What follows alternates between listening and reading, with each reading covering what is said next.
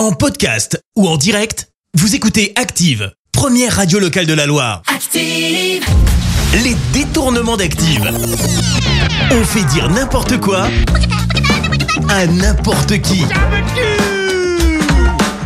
Et vous le savez, avec les détournements d'Active, il faut s'attendre au pire. Et aujourd'hui, nous avons fait dire n'importe quoi à Isabelle Nanty, Jamel et Jean-Luc Mélenchon.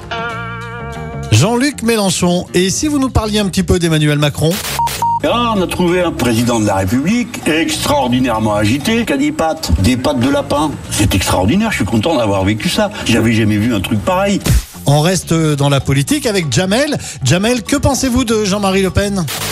Franchement, Jean-Marie Le Pen, effectivement, il est emblématique. Il a suffisamment contribué à la France. Il nous a apporté tellement de satisfaction et tellement d'émotions que moi, je lui en veux pas. Non, mais sérieux, il nous a fait rêver, il nous a fait fantasmer. Jean-Marie Le Pen, quand il arrive sur un plateau et qu'il met son costume d'Obélix, mais il est incroyable, mais vrai. Jean-Marie Le Pen en Obélix Ok, ok. Isabelle Nanty, racontez-nous un souvenir de jeunesse.